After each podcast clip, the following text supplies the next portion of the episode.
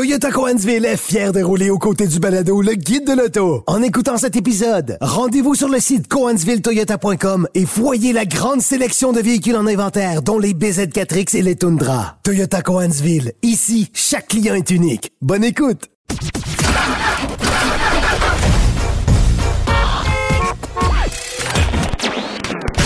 Vous l'avez vu? Vous l'avez lu? Maintenant, entendez-le. Avec Antoine Joubert et Germain Goyer. Le guide de l'auto. Cube Radio. Bonjour tout le monde, bienvenue au Guide de l'Auto, édition du 29 octobre 2022. Germain, bonjour. Bonjour Antoine. As-tu hâte de te déguiser, ça s'en vient? J'ai très hâte de me déguiser. Avis à tous.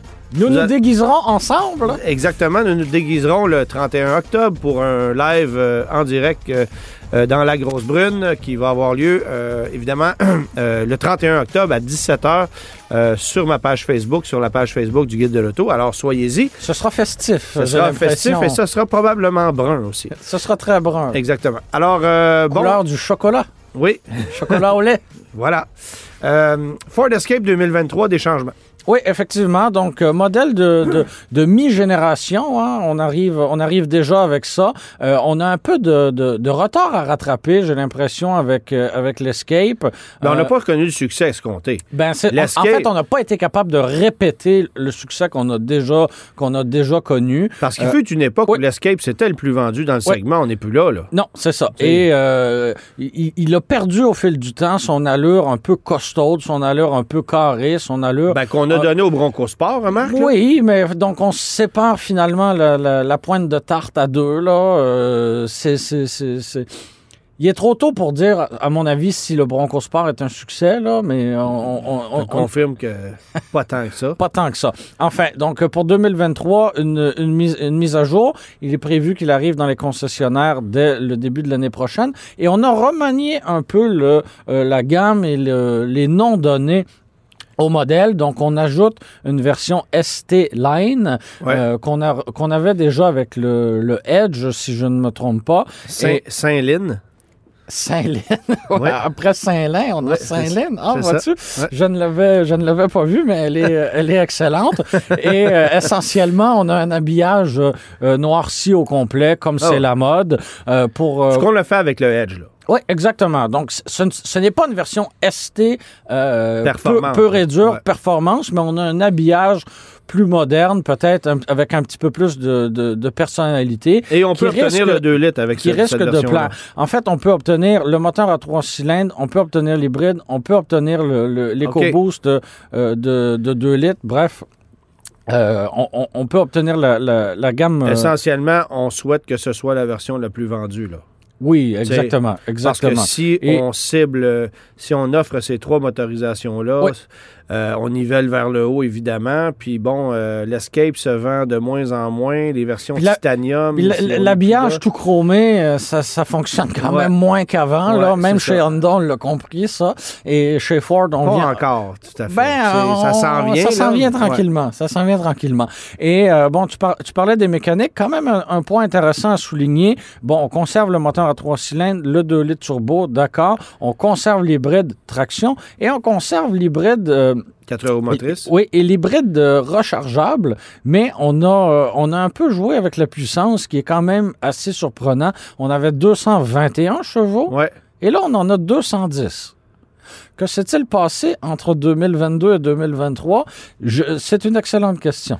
Ben, c'est probablement de l'ajustement informatique qui permet d'aller bonifier le rendement de la mécanique, d'augmenter le couple au détriment de la puissance, d'augmenter l'autonomie. Euh, c'est possible, là.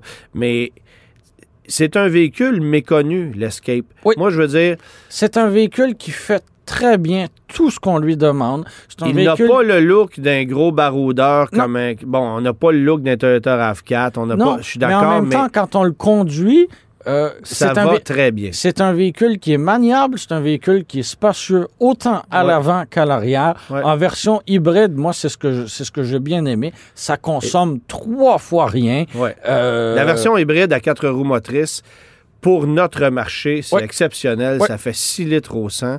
Évidemment, et jusqu'à maintenant, la fiabilité, elle est excellente. On n'a Ça, pas grand ça- reproche ça, à lui, à lui Ça, c'est l'autre chose. Oui. Euh, tu regardes chez Ford ce qui est en train de se passer, les problèmes qu'on a avec des Explorer, des Bronco, Ouais. des F-150, euh, Mustang Mach-E, Ah bon? nomme-les, là. tu sais. A- Alors que Euh, l'Escape, ben... L'Escape, c'est ça. Puis même le Bronco Sport, Ouais. qui, qui utilise la même mécanique, et le Maverick, Absolument. ce sont des véhicules jusqu'à maintenant qui sont très fiables. Alors, c'est un véhicule fortement recommandable. Euh, la- si, vous- si vous l'achetez, par exemple, traitement anti-rouille. Parce oui, que, oui, oui. Et mais- peut-être une petite euh, pellicule là, pour protéger la peinture, pour en- empêcher qu'elle parte, euh, qu'elle parte au vent. Écoute, je Euh, parlais avec un, un ami ce matin qui, lui, son véhicule de fonction est un Escape 2018. OK? OK? 165 000 km au compteur, entretenu par le garage où il travaille tout le temps. Mhm. Euh, et tu vois, la rouille commence à apparaître Ben au, bas, au bas de porte.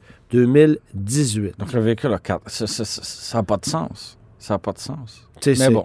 Alors, traitement anti-rouille, oui. Euh, à l'intérieur, bon, c'était peut-être pas ce qu'il y avait de plus moderne, mais là, tranquillement, on, on- on se modernise. On a un écran de 13,2 Ah. pouces euh, qui prend toute la place.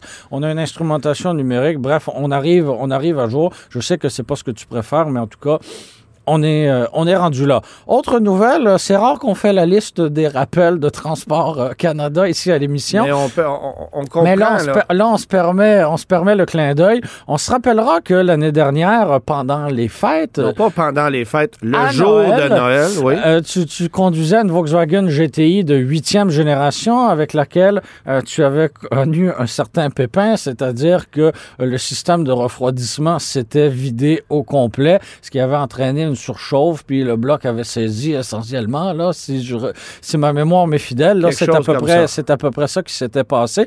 Et bien là, surprise, on rappelle toutes les Volkswagen Golf GTI et Golf R, donc 2477 unités, les modèles de huitième génération.